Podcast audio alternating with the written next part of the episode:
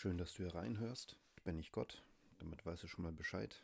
Und ich möchte dir in diesem Podcast ein paar Tipps geben, wie du mit Konflikten umgehen kannst. Ja? Mit Krisen, mit unterschiedlichen Meinungen, Diskussionen, wie du da innerlich zumindest relativ safe durchkommen kannst. Ich sage damit nicht, dass das immer klappt und in jeder Konstellation funktioniert, aber ich glaube, es ist ein guter Start, ein besserer Start, als du es vielleicht bisher anders versucht hast. Und ich möchte dir dazu etwas aus der Bibel vorlesen, und zwar aus dem ersten Korintherbrief. Ja, und dieser Brief, der wurde von dem Apostel Paulus geschrieben an die Christen in der Stadt Korinth, damals Griechenland. Und das waren ja noch nicht so eine Megastädte wie New York, Tokio, Berlin und trotzdem für ihre Verhältnisse damals schon relativ groß. Korinth war eine Multikulti-Stadt, ja, multireligiös, es gab verschiedene Philosophien, Religionen, Weltansichten, verschiedene Kulturen sind aufeinander gestoßen, schon vergleichbar vom Prinzip mit so einer heutigen Großstadt wie Hamburg oder Berlin. Und entsprechend war die Gemeinde, die es dort in Korinth gab, auch beeinflusst. Ja, wir können es ja nie auseinander dividieren. Wir beeinflussen uns alle gegenseitig. Da gibt es in dieser Stadt den Kaninchenzüchterverein, da gibt es in dieser Stadt den Fußballclub und die Kneipenbekanntschaften und die Firma und die Verwaltung und eben auch eine Gemeinde und die beeinflussen sich alle gegenseitig. Und genauso war es für die Christen dort in der Stadt Korinth eine Beeinflussung, dass sie in so einem Umfeld waren, wo es viel darum ging, kluge Worte zu machen. Ja, wer haut die beste Rede raus? Wer hat den weisesten Spruch auf Lager? Wer hat clevere Gedanken zu präsentieren, über die man mal nachgrübeln kann?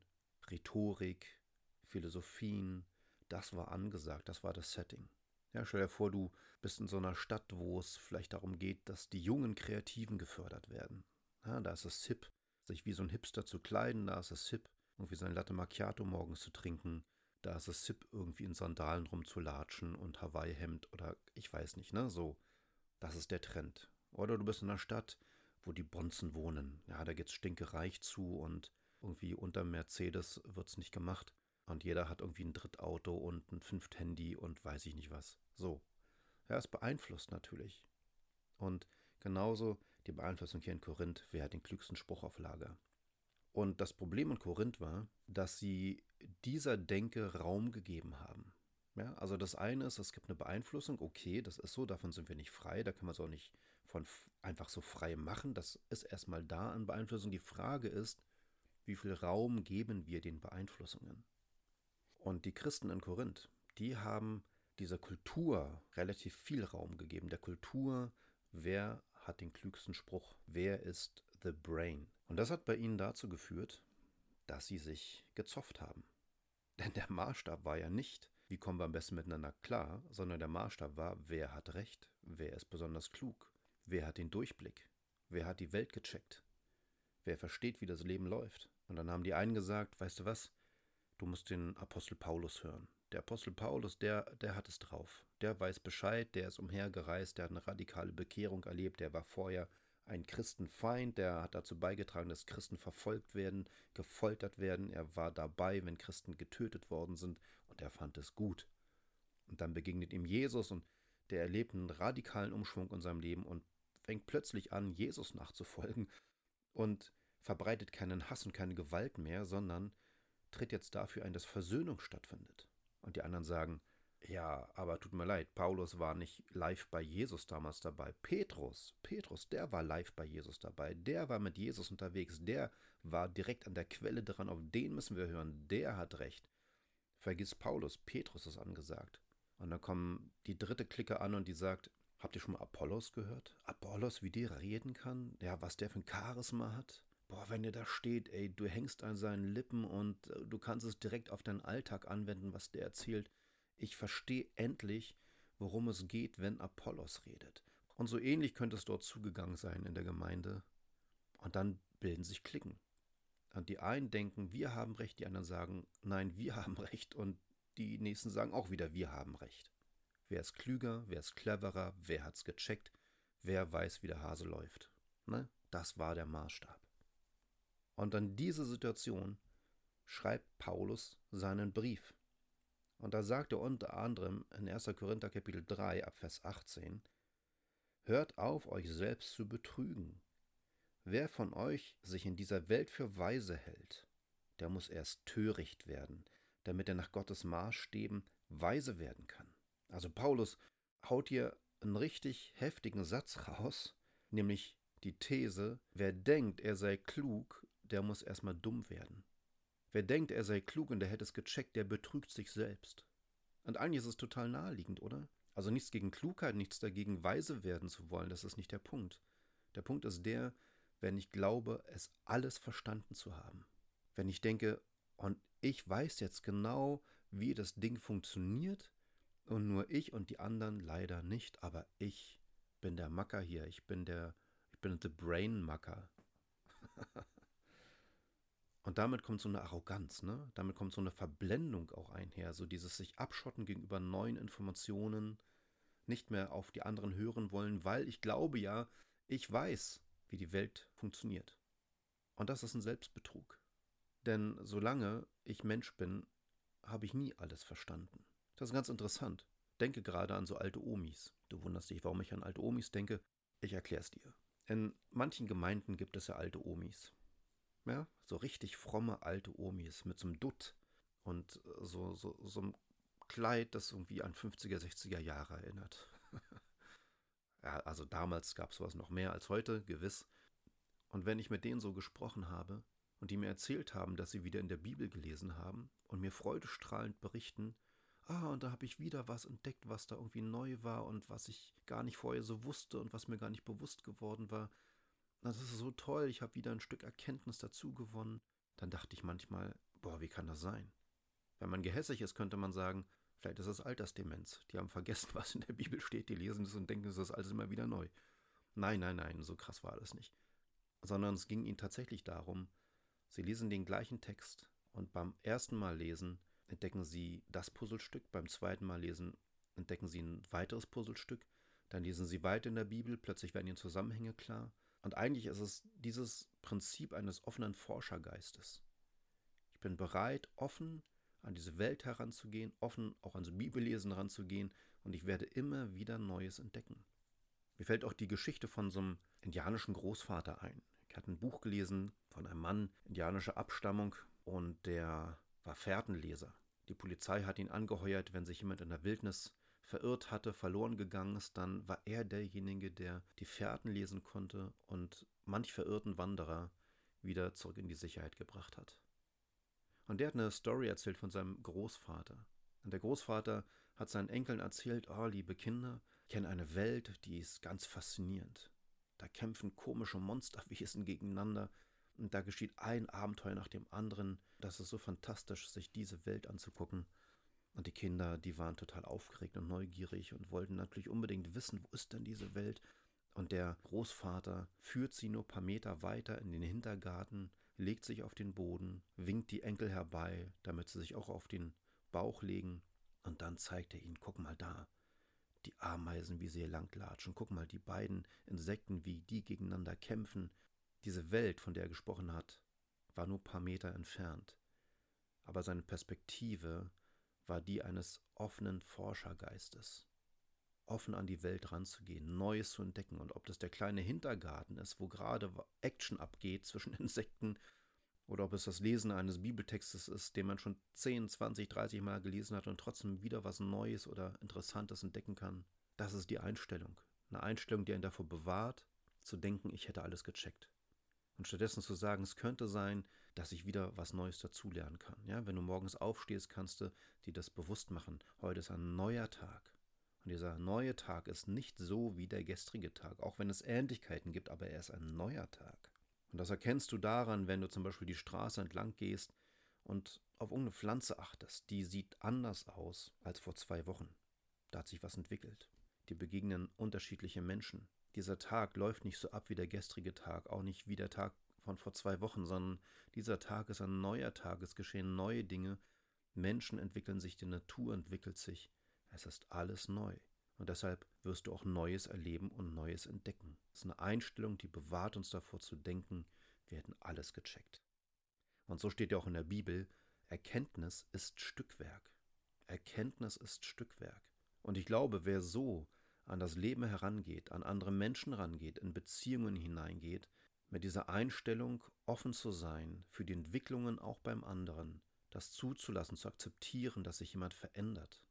Wenn wir so in Beziehungen reingehen, in dem Wissen, Erkenntnis ist Stückwerk, ich weiß nicht alles. Ich weiß vielleicht eine Menge, aber der andere weiß auch etwas, was ich möglicherweise nicht weiß. Wer so in Beziehungen reingeht, der schafft schon mal eine Grundlage für ein Miteinander auf Augenhöhe. Paulus aber muss hier bei den Korinthern eben weiter nachfassen und schreibt weiter, denn die Weisheit dieser Welt ist in Gottes Augen Torheit. In der Schrift heißt es, Gott fängt diejenigen, die sich für weise halten, mit ihrer eigenen Klugheit. Und jetzt nimmt er mal Gottes Perspektive ein und stellt sich vor, wie wäre das, wenn so ein allmächtiger, allwissender Gott, der nicht an die Zeit gebunden ist, für den Vergangenheit, Gegenwart und Zukunft ein und dasselbe sind, weil er der ewige Gott ist, weil er alle Zusammenhänge versteht und kennt, weil er diesen Kosmos geschaffen hat. Dieser Gott blickt auf die Menschen und weiß, die erkennen so popelwenig, dass es schon fast dumm, wenn sie dann glauben, sie hätten es gecheckt. Für ihn ist es dann Dummheit. Irgend so ein Genie denkt, boah, was bin ich für eine Intelligenzbestie? Gott guckt drauf und denkt, was bist du beschränkt? du bist dumm. Du hast so viel noch gar nicht verstanden. Und Paulus schreibt weiter und an anderer Stelle heißt es, der Herr kennt die Gedanken der Weisen, er weiß, dass sie nichts wert sind. Boah, das ist schon krass. Also ich meine, denk nochmal an den Anfang zurück, was ich erklärt hatte. Die korinthischen Christen, die dachten, wir sind clever und die anderen sagen, nein, wir sind clever, nein, wir sind die Guten und wir sind die Klugen und wir haben Recht. Ja? Wo es ganz viel darum geht, weise zu sein, das war der Maßstab. Wer weise war, wer clevere Sprüche hatte, der war der Gigant. Ja? Die Gedanken der Weisen sind nichts wert. Das ist schon provokativ. Das ist so wie wenn du in dieses Bonzenviertel fährst, wo Millionärsvillen stehen und du sagst, Leute, eure Villen sind Schrotthaufen. Eure BMWs, Mercedes, Teslas und sonst was, Porsches, das sind Spielzeugautos. Das ist Pillepalle, was ihr hier macht. Oder wenn du in so einen Hipsterbezirk gehst und du sagst, ey, wie ihr euch kleidet, das ist so einfach nur armselig. Verstehst du? So, also, wenn man anecken will, dann macht man sowas. Oder wenn man aufwecken möchte. Wenn man aufwecken möchte, muss man vielleicht manchmal auch so einen Satz raushauen. Und Paulus schreibt weiter, deshalb bildet euch auf einen anderen Menschen nichts ein. Ja, deshalb macht ihr nicht so, ein, so eine Klickenwirtschaft, deshalb bejubelt nicht verschiedene menschliche Stars. Vergiss es. Ja, das sind nur Menschen. Und vielleicht kannst du was Cooles von ihnen lernen, aber es ist nur ein Mensch, der auch nicht alles weiß. Und ich finde, das ist auch eine gute Message so an manch christliche Gefilde es gibt ja immer wieder diese Trends in manchen Gemeinden. Ne? Vielleicht sagt ihr das jetzt alles nichts, was ich erzähle. Ich will damit nur deutlich machen, dass es Trends gibt. Ja? Vor zig Jahren war es Willow Creek, eine Megagemeinde aus den USA, die hat Trends gesetzt und wirklich auch viel guten Input gegeben. An der Zeit lang ging das so durch einige Gemeinden, ah, wir müssen es wie Willow Creek machen und dann, dann haben wir den Erfolg, was auch immer damit gemeint ist. Dann war es von Saddleback, auch aus den USA, eine Gemeinde Leben mit Vision. Ein Buch, ein Bestseller, der auch viel, viel Gutes hat. Und das kursierte durch manche Gemeinden und die Gemeinden dachten, wir müssen es so machen, wie es Rick Warren gesagt hat, der Pastor von Saddleback. Oder der Alpha-Kurs aus Großbritannien, Nicky Gamble, der Pastor dort, und der hat mit seiner Gemeinde so eine Art Glaubenskurs entwickelt, ja, wie man den christlichen Glauben entdecken kann. Den Alpha-Kurs eben. Und der tingelte durch Gemeinden und der hat auch super viel Gutes und hat schon viel Gutes bewirkt. Aber viele Gemeinden sind auf diesen Zug aufgesprungen, haben gedacht, das ist es, so machen wir das jetzt. Oder dann werden verschiedene Lehrer empfohlen, christliche Lehrer empfohlen. Ja, Derek Prince gab es eine Zeit lang. Oder William McDonalds. Oder, das ist nicht McDonalds, der, das Fastfood-Restaurant, sondern das war ein christlicher Lehrer. Ja, also egal, ich könnte das jetzt endlos fortsetzen. Du verstehst, was ich meine, oder? Ja, da wird ein Trend gesetzt und äh, da steckt auch wirklich Gutes hinter aber irgendwie denken alle, wir müssen es so machen, wie der gesagt hat. Nee, wir müssen es so machen, wie der gesagt hat. Und, und dann, dann läuft das alles. Und, und das ist eben dieser Punkt, zu sagen, Moment, nein, stopp, das sind nur Menschen. Und natürlich zieh dir die Lehre da rein, zieh dir den Trend rein, kannst du mal gucken, vielleicht ist was Gutes für euch dabei. Ja, gar nicht dagegen sein, offen sein, offenen Forschergeist betreiben, das Gute mitnehmen, aber auch zu wissen, das ist nicht die alleinselig machende Wahrheit. Das ist nur ein Puzzlestück, Erkenntnis ist Stückwerk. Und deshalb sagt Paulus dann weiter, denn alles gehört euch, alles. Und jetzt führt er fort, was er damit meint. Paulus und Apollos und Petrus. Paulus sagt damit, ich und die anderen, wir gehören euch. Tut doch nicht so, als müsstet ihr darum kämpfen, wer jetzt recht hat und wer der Klügere ist. Seht es doch vielmehr als Ergänzung an, als Bereicherung, als ein Miteinander. Ist doch cool, dass Paulus was anderes bringt als Apollos und anderes als Petrus. Ist doch toll, ist eine Ergänzung. Schaut, wo es Schnittmengen gibt, schaut, von wem ihr was lernen könnt und betrachtet es doch nicht als etwas, wer hat jetzt die Weisheit mit Löffeln gefressen, sondern betrachtet es als eine einzige Weisheitssuppe und jeder hat ein Löffelchen dazu getan. Und ich finde diesen Punkt auch gerade in diesen Corona-Zeiten total wichtig. Ja, das kriegst du ja selber mit, wie da Meinungen unterschiedlich sein können. Auf der einen Seite Leute, die Angst haben vor dem tödlichen Virus, dann wieder Leute, die haben Angst davor, wirtschaftlich in den Ruin zu kommen, unter der Brücke pennen zu müssen. Dann wieder andere, die haben Angst davor, in ihren Freiheitsrechten beraubt zu werden. Andere haben Angst davor, andere anzustecken. Manche kriegen Depressionen. Ja, also das macht ja was emotional mit uns. Das ist ein sehr, sehr persönliches Thema. Und wie schnell sich auf diesen Ängsten dann auch Rechthaberei aufbaut. Wo man dann sagt, ah, oh, und das sind die Regimetreuen und die anderen sind die Verschwörungstheoretiker. Und dann bilden sich Parteien und man ist gegeneinander. Wer kann welche Studie besser interpretieren? Und da wird aufeinander rumgehackt und gar nicht mehr aufeinander gehört. Und wie viel cleverer wäre es, einander ernst zu nehmen und zu sagen, deine Angst ist erstmal genauso berechtigt wie meine. Ja, Angst ist immer doof, ja, sind wir uns einig, aber Ängste sind auch da, müssen wir auch ernst nehmen und lass uns das auch akzeptieren, dass der eine die Angst hat davor und der andere hat die Angst davor, okay? Darfst du erstmal haben. Ich wünsche dir ein angstfreies Leben, aber erstmal darfst du diese Angst haben. So. Und dann darfst du auch eine andere Meinung haben und du darfst anders auf das Geschehen blicken, als ich es tue. Aber wir müssen uns darüber nicht angiften. Wir müssen darüber nicht zu Gegnern werden, es könnte doch sein, dass das, was du mitbringst, clever ist. Und dass ich davon was lernen kann und das, was ich dir sage, davon kannst du was lernen. Und vielleicht bist du dabei letztendlich dann doch der Klügere oder vielleicht bin ich es mal. Aber darum geht es nicht, wer der Klügere ist. Es geht nicht darum, wer recht hat. Es geht darum, dass wir einander auf Augenhöhe begegnen, einander ernst nehmen, einen offenen Forschergeist betreiben, offen sind dafür, Neues zu lernen, weil wir wissen, meine Erkenntnis ist nur Stückwerk und getrieben zu sein von dem Wunsch, aus der Situation das Beste zu machen. Und dann im besten Fall eben nicht sich von der Angst treiben lassen, um Antworten zu finden, sondern sich gemeinsam auf den Weg zu begeben, voneinander lernen und das Beste rausholen, was für alle Beteiligten gut ist. Das wäre doch was, oder? Und das ist im Grunde der Tipp, den Paulus hier den Korinthern mitgibt. Alles gehört euch, Paulus und Apollos und Petrus. Freut euch über die Vielfalt, über die Ergänzung. Dann macht er weiter hier. Die ganze Welt und Leben und Tod, die Gegenwart wie die Zukunft, alles gehört euch. Das sind schon heftige, große Worte, die Paulus hier benutzt. Die ganze Welt gehört euch. Was für eine Perspektive. Ja, du gehst in den Tag hinein und denkst, das gehört alles mir. Yeah. ja, es gehört alles mir. Wie kann man zu so einem Gedanken kommen? Ja, du gehst auf die Straße raus, du siehst die super Villa und sagst, gehört mir. Gehst rein, setzt dich aufs Sofa, holst dir ein Teechen, machst gemütlich, machst den Megabildschirm an, ziehst in eine Serie rein. Der Hausbesitzer kommt rein und sagt, was machen Sie hier? Weg hier, verschwinden Sie, Sie Einbrecher. Das ist wahrscheinlich nicht gemeint, okay? Wir respektieren Eigentum und Besitz von anderen Menschen. Aber trotzdem steckt in dieser Aussage, uns gehört die ganze Welt, Wahrheit. Denn Gott gehört das Universum. Gott gehört alles. Er hat es geschaffen. Er hat dich und mich geschaffen. Er hat die Bäumchen geschaffen und die Blümchen und die Bienchen. Er hat alles geschaffen. Diese Welt existiert nur durch Gott. Und in der Bibel steht, wer zu Jesus gehört, der gehört zu Gott.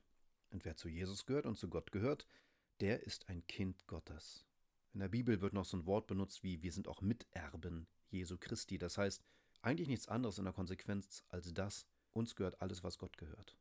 Das ist wie bei so einem Millionärs-Daddy, der hat Schotter ohne Ende und sein Kind wird überhäuft mit Besitz und Geld und Reichtum. Das, was dem Vater gehört, gehört im Grunde auch dem Kind. In der Bibel gibt es auch eine Geschichte, die Geschichte vom verlorenen Sohn. Unter anderem geht es in der Geschichte darum, dass von zwei Brüdern einer abgehauen ist, der andere ist da geblieben. Ja, der abgehauen ist, kommt wieder zurück hat eine Menge Blödsinn angestellt, aber der Vater freut sich einfach nur darüber, dass sein Sohnemann wieder da ist, macht eine Riesenparty und der andere Sohn, der da geblieben ist, der zu Hause geblieben ist, der der Brave war, der beschwert sich bei seinem Vater und sagt, Vater, irgendwie, was machst du mit dem, der hat doch irgendwie Blödsinn gemacht und ich bin immer hier und ich acker und bin fleißig und bin brav und raste nicht aus und, ähm, und was habe ich davon? Und der Vater sagt ihm, hä? Alles, was mir gehört, gehört dir. Du kannst jeden Tag Party machen. So, verstehst du? Und das ist die Wahrheit, die in der Beziehung zu Gott drinsteckt. Alles, was Gott gehört, gehört auch denen, die zu Gott gehören. Und das heißt nicht, dass wir einfach in eine fremde Villa einsteigen und ein fremdes Auto klauen und damit wegfahren. Aber es ist das Bewusstsein davon, letztendlich gehört dieses Land und diese Erde nicht irgendeiner menschlichen Regierung, sondern Gott. Und das wird eines Tages deutlich werden, dass das alles Gott gehört. Und in diesem Moment wird auch klar werden, dass wir daran Anteil haben, an diesem Eigentum Gottes. Und uns gehört das Leben, sagt Paulus. Durch Jesus haben wir ewiges Leben bekommen.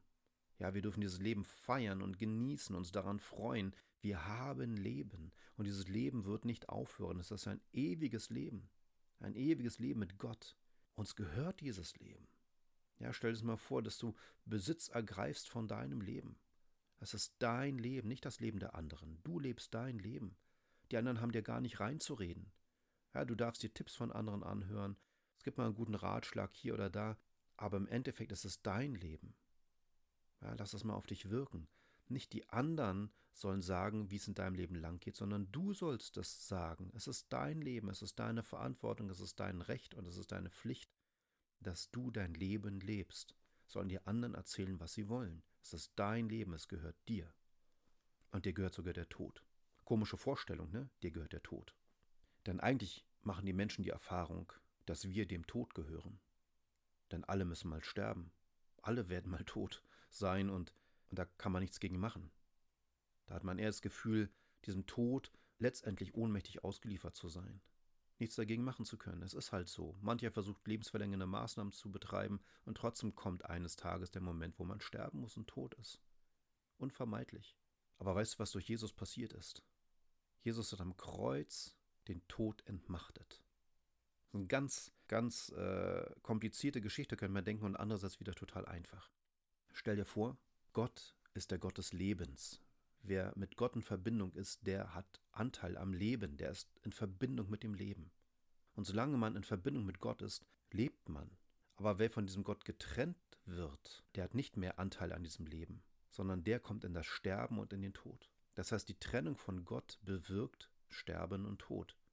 Einfach deswegen, weil Gott der Gott des Lebens ist. Und wer nicht mehr im Leben Anteil hat, der kommt automatisch ins Sterben, in den Tod, ne? Logisch. Und in der Bibel wird eben diese Gottestrennung mit Sünde bezeichnet. Sünde ist wie der Sund, ein altes Wort für so eine Art ja, geografische Distanz zwischen zwei Erdteilen. Oder kannst du dir auch vorstellen wie eine Kluft, wie eine tiefe Schlucht, unüberwindbar. Das ist Sünde.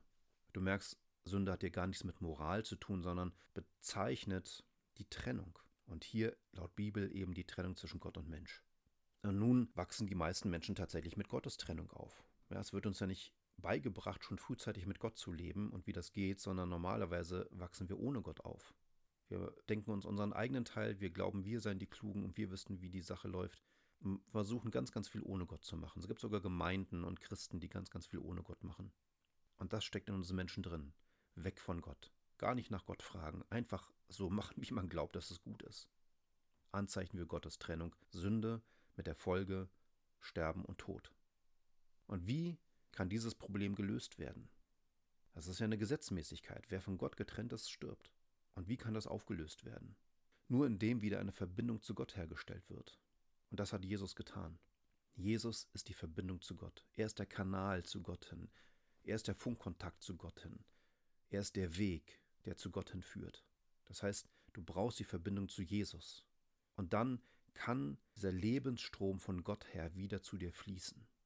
Zugleich bleibt aber ein Gerechtigkeitsproblem bestehen. Das Gerechtigkeitsproblem ist folgendes. Menschen, die von Gott getrennt sind, sterben und werden tot sein. Und eigentlich, streng genommen, ist es unfair, dieses Prinzip auszuhebeln. Mir einfach nur mit so einem Fingerschnips zu sagen, zack, und jetzt ist es einfach anders. Das ist nicht fair klingt vielleicht erstmal komisch, aber du kannst es dir gut bewusst machen, dass aus der Gottestrennung ja weitere Sünden folgen. Ja? Also wer nicht auf Gott hört, der hört nicht auf den, der lebt und der Liebe ist. So steht es in der Bibel. Gott ist Liebe. Also wer von Gott getrennt lebt, der lebt nicht in dieser Liebe. Und wenn du wissen willst, wie diese Liebe von Gott zu uns ist, dann guck dir zum Beispiel die zehn Gebote an. Ja, da stehen so Sachen drin, brich nicht die Ehe, klau nicht das Eigentum anderer, töte andere nicht und so weiter und so fort. Ja, also da geht es im Grunde ganz viel darum, achte das Leben der anderen, tu anderen Gutes. Das ist Ausfluss der Liebe Gottes. Anderen Gutes tun, auch andere zu lieben. Und deshalb sagt Jesus, das höchste Gebot ist es, Gott zu lieben und den Nächsten zu lieben wie sich selbst. Jesus spricht sogar von der Feindesliebe. Wer also nicht auf Gott hört und von Gott getrennt ist, der bewegt sich abseits dieser Liebe. Ja, der kann gar nicht so lieben, wie Gott es möchte, weil er nicht auf Gott hört. Und dann gibt es eben solche Dinge wie Beleidigungen, Banküberfälle, Gewalttaten, Missbrauch und andere schreckliche Dinge. Die resultieren alle daraus, weil die Leute nicht auf Gott hören, nicht auf den Gott der Liebe hören. Und jetzt wäre es total unfair zu sagen, okay, jetzt kommt jemand zum Glauben an Jesus Christus, hat wieder den Kontakt zu Gott, hat wieder Kontakt zum Leben, stirbt vielleicht mit seinem Körper, aber im Geist, er lebt weiter. Ja, er hat ewiges Leben bekommen. Und einfach so, wo bleibt denn da die Gerechtigkeit? Ja, der hat auch ganz viel übles Zeug getan. Wo bleibt denn da die Gerechtigkeit? Dafür muss doch bezahlt werden. Der kann doch nicht einfach so frei ausgehen, das ist unfair. Und tatsächlich ist Gott ein gnädiger Gott, deshalb bietet er uns den Weg über Jesus an und zugleich ist er ein gerechter Gott, der durchaus sehr, sehr streng und konsequent darauf achtet, dass der Preis auch bezahlt wird, ja, der Todespreis bezahlt wird. Denn der Tod ist ja der Preis dafür, dass Menschen in der Trennung von Gott leben. Und das hat Jesus am Kreuz vollbracht. Er hat den Todespreis bezahlt, obwohl er ohne Sünde war ja, und ohne Sünde ist, weil er immer verbunden war mit Gott, nie getrennt war von ihm. Aber er hat am Kreuz den Preis bezahlt. Er ist gestorben, stellvertretend für die Menschen. Und stellvertretend heißt so viel wie, ich benutze mal ein ganz einfaches Beispiel aus dem Alltag. Stell dir vor, dein Kumpel möchte ein Buch kaufen, hat aber das Geld nicht. So, du gehst mit ihm in den Buchladen, bezahlst das Buch für ihn, 14,99 Euro. So, dein Kumpel kriegt das Buch und du hast gezahlt dafür. Ein total undramatisches Beispiel, aber steht für eine super Freundschaft anscheinend, wenn du bereit bist, ihm dieses Buch so zu schenken.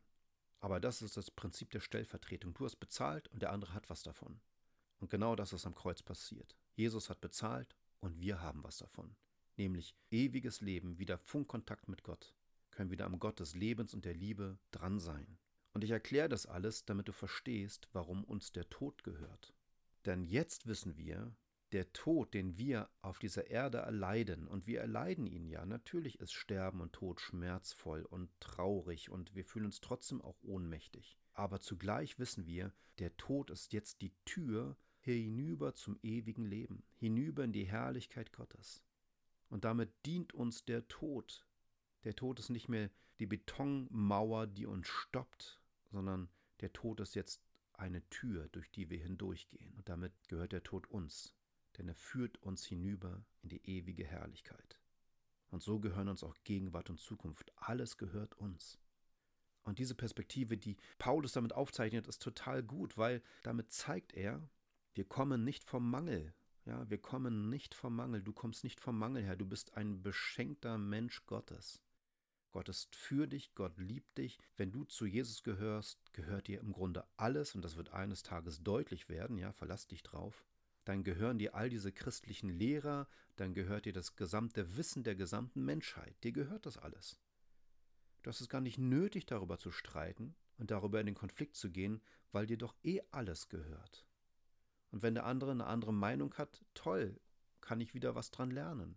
Gehört mir auch. Danke, dass ich darin lernen durfte. Es gibt keinen Grund, gegeneinander zu sein, wenn dir sowieso alles gehört. Es gibt keinen Grund, eifersüchtig zu sein, neidisch zu sein, darauf zu achten, wer hat Recht, wer hat Unrecht, wer ist der Klügere, wenn dir sowieso alles Wissen gehört, wenn dir die gesamte Welt gehört, sogar Leben und Tod, Gegenwärtiges und Zukünftiges, worüber noch streiten. Die Folge könnte sein, dass man überheblich wird, ne? dass man sagt, oh, jetzt habe ich es gecheckt, jetzt habe ich es gecheckt. Okay, jetzt bin ich der Klügste, jetzt habe ich den Durchblick, mir gehört alles, yeah. Und deshalb muss Paulus hier nochmal darauf hinweisen, und ihr gehört Christus und Christus gehört Gott, okay?